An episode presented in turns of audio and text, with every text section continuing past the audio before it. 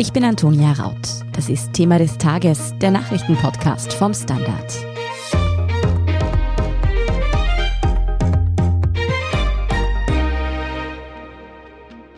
Seit fast einer Woche bilden sich in Großbritannien täglich lange Schlangen vor den Tankstellen.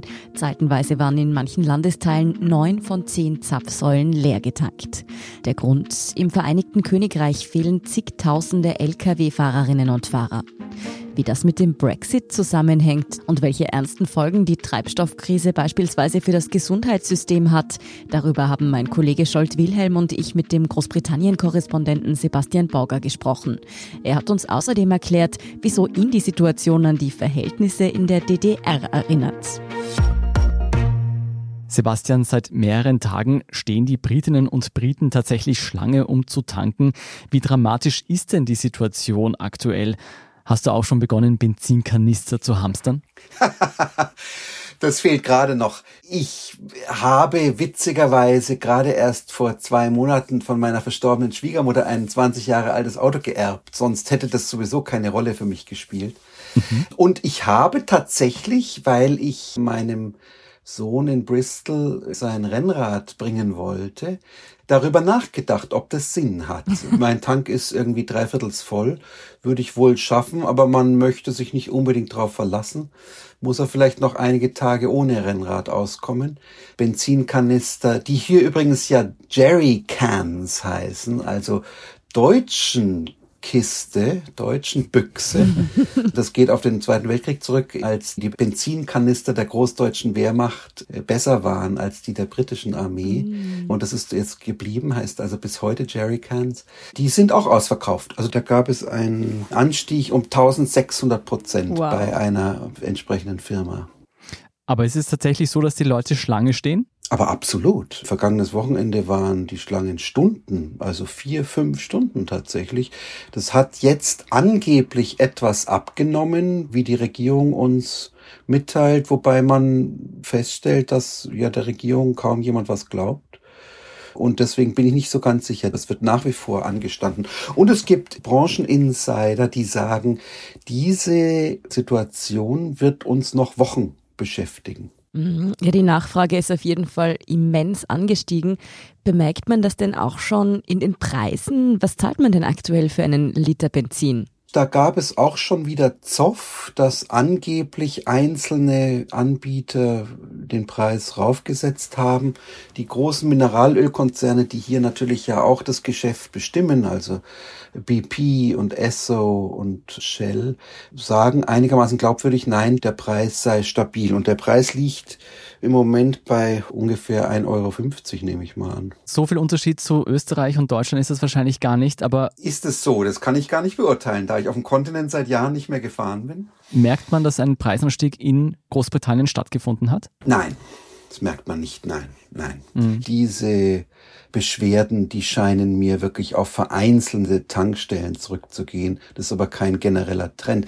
Das kommt ja auch dazu, dass die Mineralölkonzerne mit einiger Glaubwürdigkeit sagen, wir haben genug von dem Stoff. Es geht gar nicht darum, dass hier ernsthafte Not bestünde, sondern es geht um die Verteilung und eben darum, dass letzte Woche ein Krisenplan von BP an die Öffentlichkeit geriet, der davon sprach, es werde auf Wochen und wohl möglich Monate hinaus Probleme geben bei der Versorgung.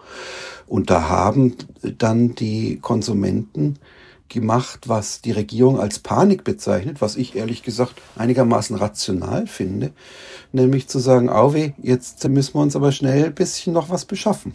Das heißt, dieses Schreiben ist auch der aktuelle Auslöser, der jetzt dafür sorgt, dass ein Run auf die Tankstellen stattgefunden hat. Das war der Auslöser. Und zwar wurde dieses Papier vorgetragen in einem Treffen der Regierung mit den beteiligten Branchen, also Mineralölkonzernen, Lastkraftfahrern, Tankstellenbetreibern und so weiter. Hinterher heißt es dann wieder aus der Regierung, da hat irgendein böser Mensch dieses Papier durchgestochen. Na gut, das kann man sich ja vorstellen, dass das solche doch krisenhaften Zuspitzungen, dass die natürlich an die Öffentlichkeit gelangen in einer offenen Gesellschaft. Ja, die Folge war ja, dass einige Menschen dann eben ganz viel Treibstoff gekauft haben, auch auf Vorrat und in manchen Landesteilen sogar 90 Prozent der Zapfsäulen leer waren.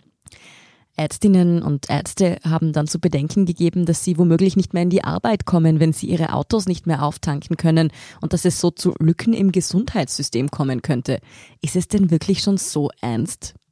Naja, das ist ja immer die Frage. Es gibt bisher keinen Fall, wo man sagen muss, da ist etwa ein Krankenwagen nicht rechtzeitig zu einer Unfallstelle gekommen oder was. Deswegen sind Menschen gestorben. Aber es gibt auch schon Berichte darüber, dass zum Beispiel Krebspatienten, dass deren Untersuchungstermine abgesagt werden, weil die entsprechende Ärztin nicht zur Verfügung steht. Ja, die gibt es. Man muss sich fragen, was man als Krise, was man als Problem Problem bezeichnet. Ist ein Problem, wenn man nicht mehr aus fünf Sorten Äpfeln wählen kann, sondern nur noch eine Sorte Äpfel hat, wie es äh, zum Beispiel ja natürlich in der DDR gang und gäbe war? Oder ist es ein Problem, wenn es gar keine mehr gibt? Also da kann man sich jetzt lange drüber unterhalten. Aber für den Krebspatienten, der darauf angewiesen ist, dass die Untersuchungen natürlich zeitnah stattfinden, würde ich schon sagen, ist das eine richtige Einschränkung des täglichen Lebens und ein gesundheitliches Problem, ja. Du hast vorher schon erwähnt, dass es eigentlich gar keine Treibstoff- oder Benzinknappheit in dem Sinne gibt, sondern nur ein Verteilungsproblem.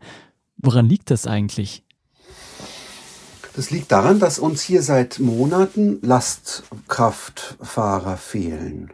Übrigens ja eine Situation, die es, glaube ich, in vielen Ländern des Kontinents auch gibt. Ich weiß nicht, ob es auf Österreich zutrifft, auf Deutschland trifft es zu, ich glaube auch auf Polen zum Beispiel. Erstens scheinen allerlei Leute diesen ja schwierigen und nicht sonderlich lukrativen Beruf verlassen zu haben in der Pandemie, als da ja natürlich auch die Nachfrage nicht mehr so groß war. Und zweitens kommt aber hier natürlich in Großbritannien der Brexit dazu.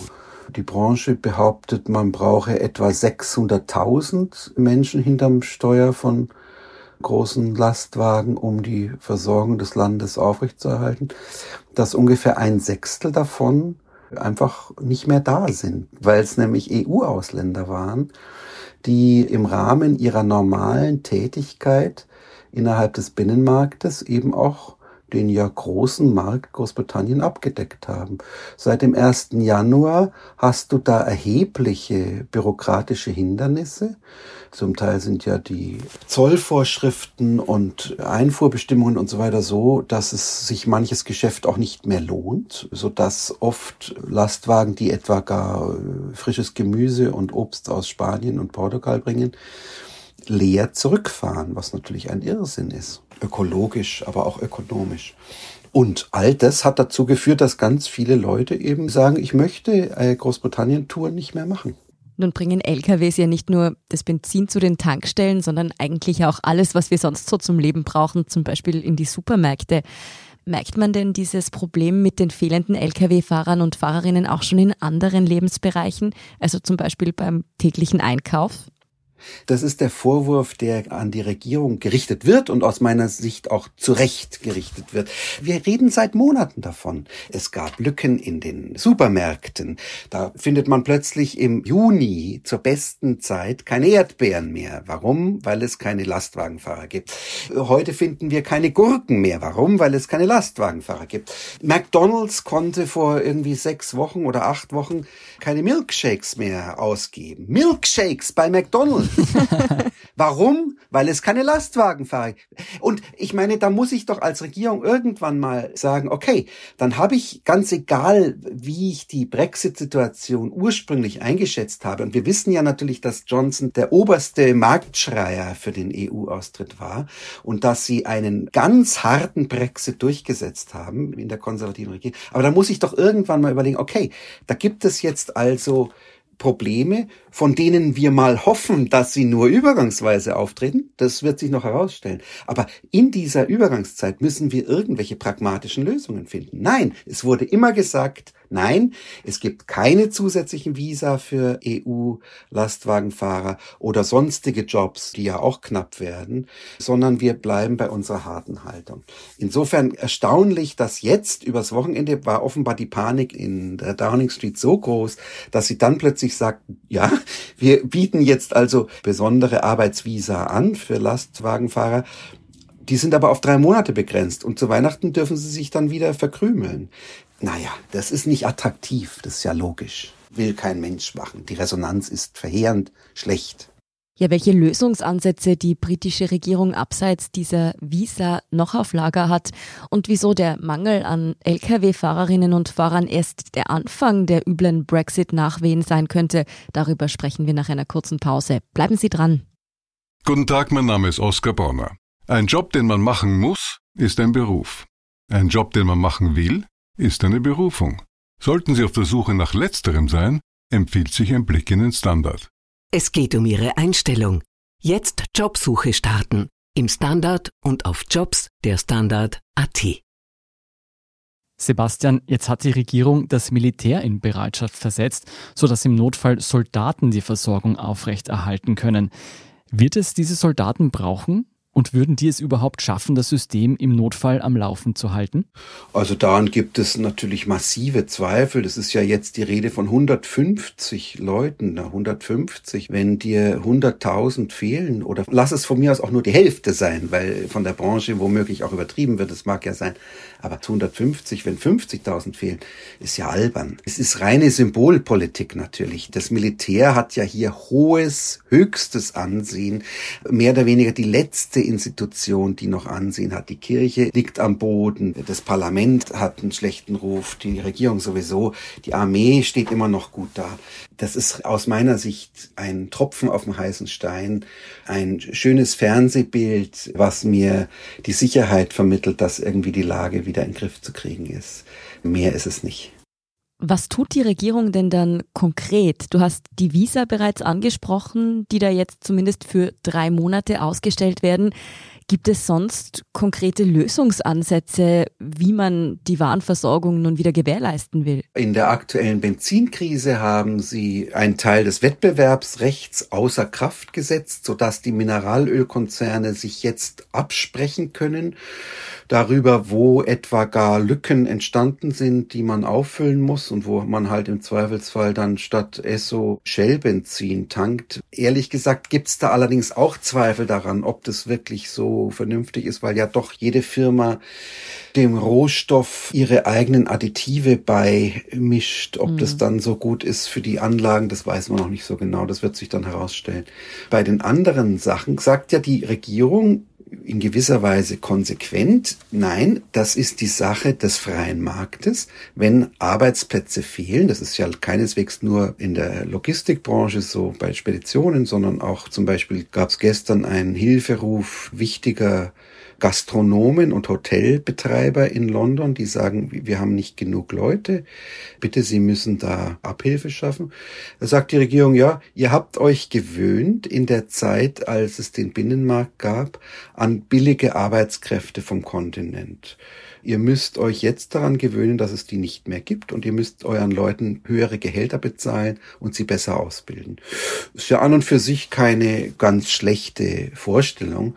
Aber wie gesagt, da ist jetzt die Frage, ist es eine Übergangszeit, in der sich sozusagen das wirtschaftliche Gleichgewicht natürlich dann verändert und die Macht der Arbeitnehmer zunimmt auf Kosten der Arbeitgeber? Also wie soll sich das langfristig entwickeln und können in der Zeit die Firmen überhaupt überleben, die natürlich mit dem bisherigen Wirtschaftsmodell kalkuliert haben? Das ist eine extrem interessante Frage. Da scheint auch tatsächlich die Regierung, dieses Land, immerhin die sechstgrößte Volkswirtschaft der Welt, zu einem Experimentierfeld machen zu wollen. Ich bin gespannt. Das ist nämlich auch genau der Punkt, der mich am meisten interessieren würde. Wie lange denkst du, dauert denn diese Übergangszeit noch, bis sich das alles eingependelt hat? Wird es künftig noch zu weiteren Engpässen und negativen Brexit-Nebenwirkungen kommen? Naja, ich habe ja jetzt auch keinen Kristallball, in den ich reinschauen kann, aber ich sehe es nicht, dass sich das rasch ändert. Also es geht ja schon mal damit los, dass die Geflügelzüchter uns jetzt schon mitteilen, es werde zu Weihnachten eine Truthahn-Not geben. Der Truthahn ist ja nicht nur in Amerika, sondern auch hier in Großbritannien bei vielen Menschen der wichtigste Bestandteil des Weihnachtsessen.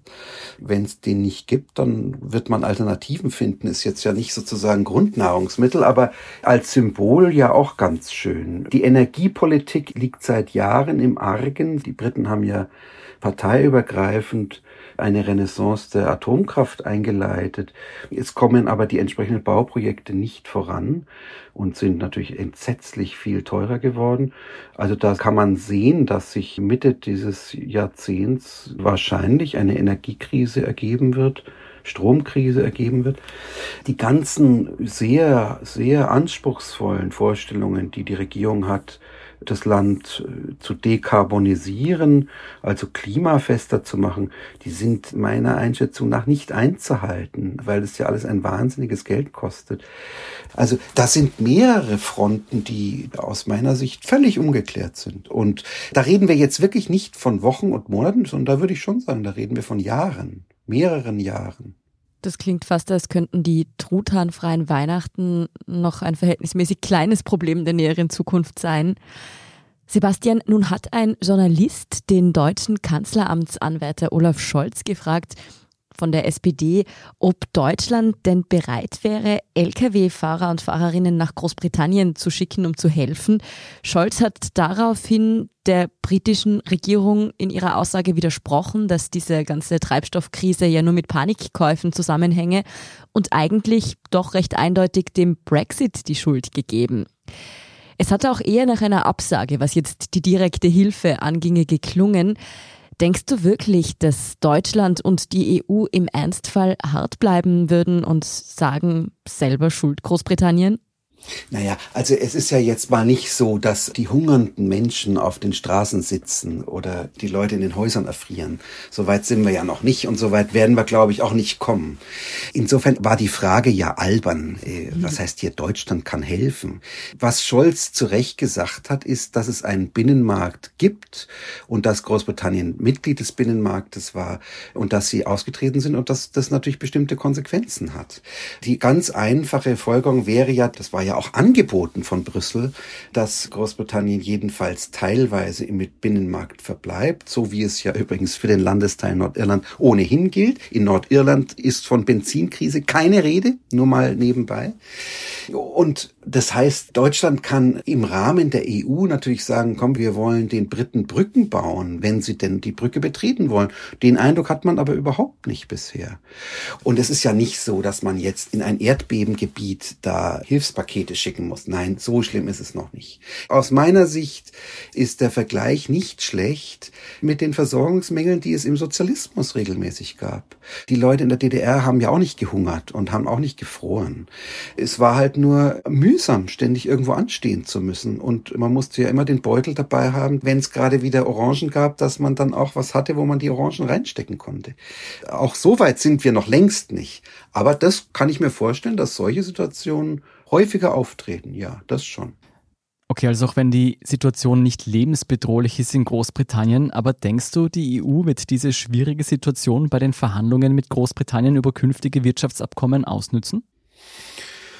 Ja, ich wüsste nicht, inwieweit es auszunützen wäre jetzt. Gut, es ist immer ein Geben und Nehmen. Es stehen uns ja zum Jahresende schon wieder neue Verhandlungen über die Fischquoten bevor und es gibt Ärger darüber, dass die britische Regierung zu wenig Lizenzen an französische Fischer verteilt hat, die insbesondere um die Kanalinseln Jersey und Guernsey fischen seit Jahrhunderten.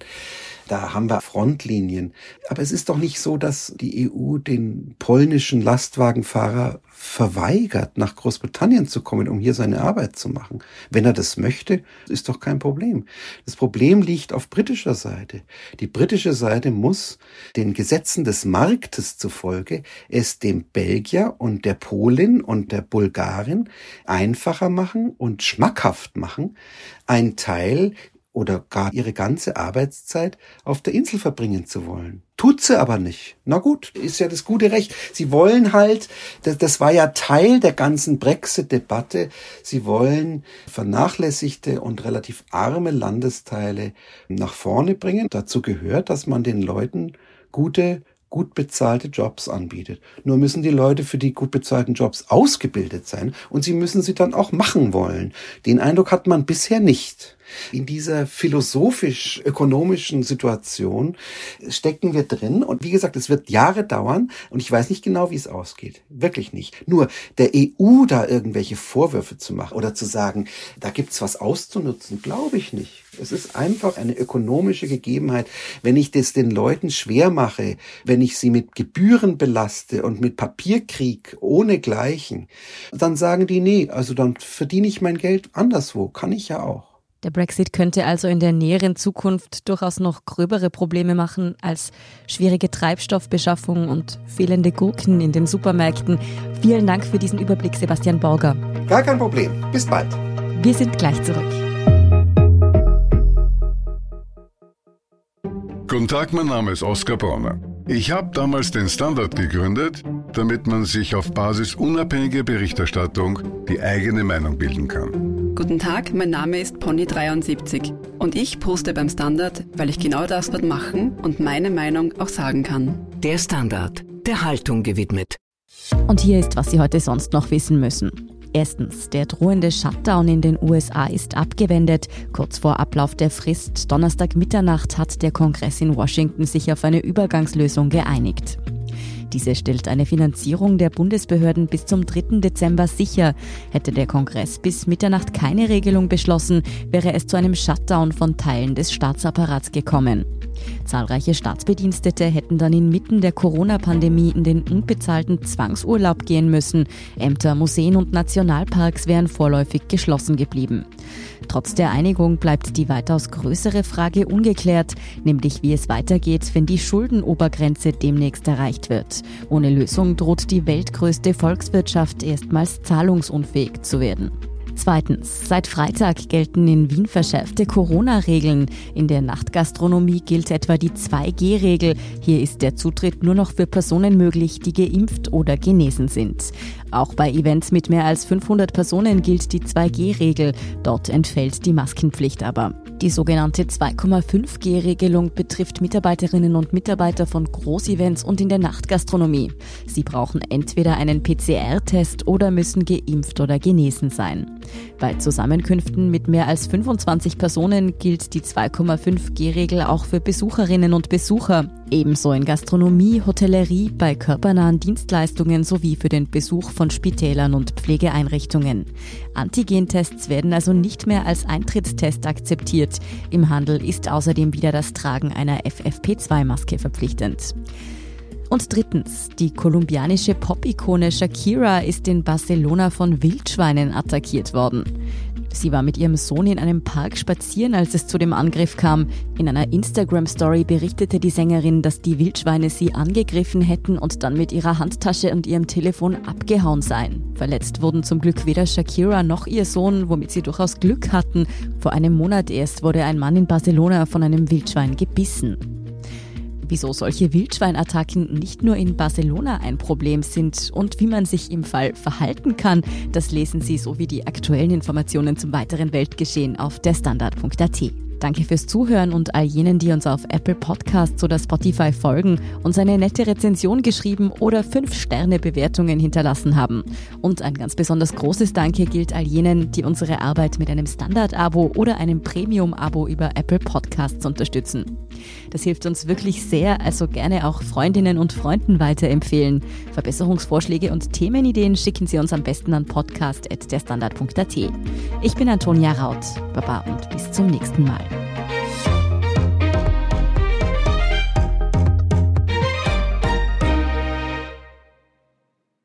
Guten Tag, mein Name ist Oskar Bonner.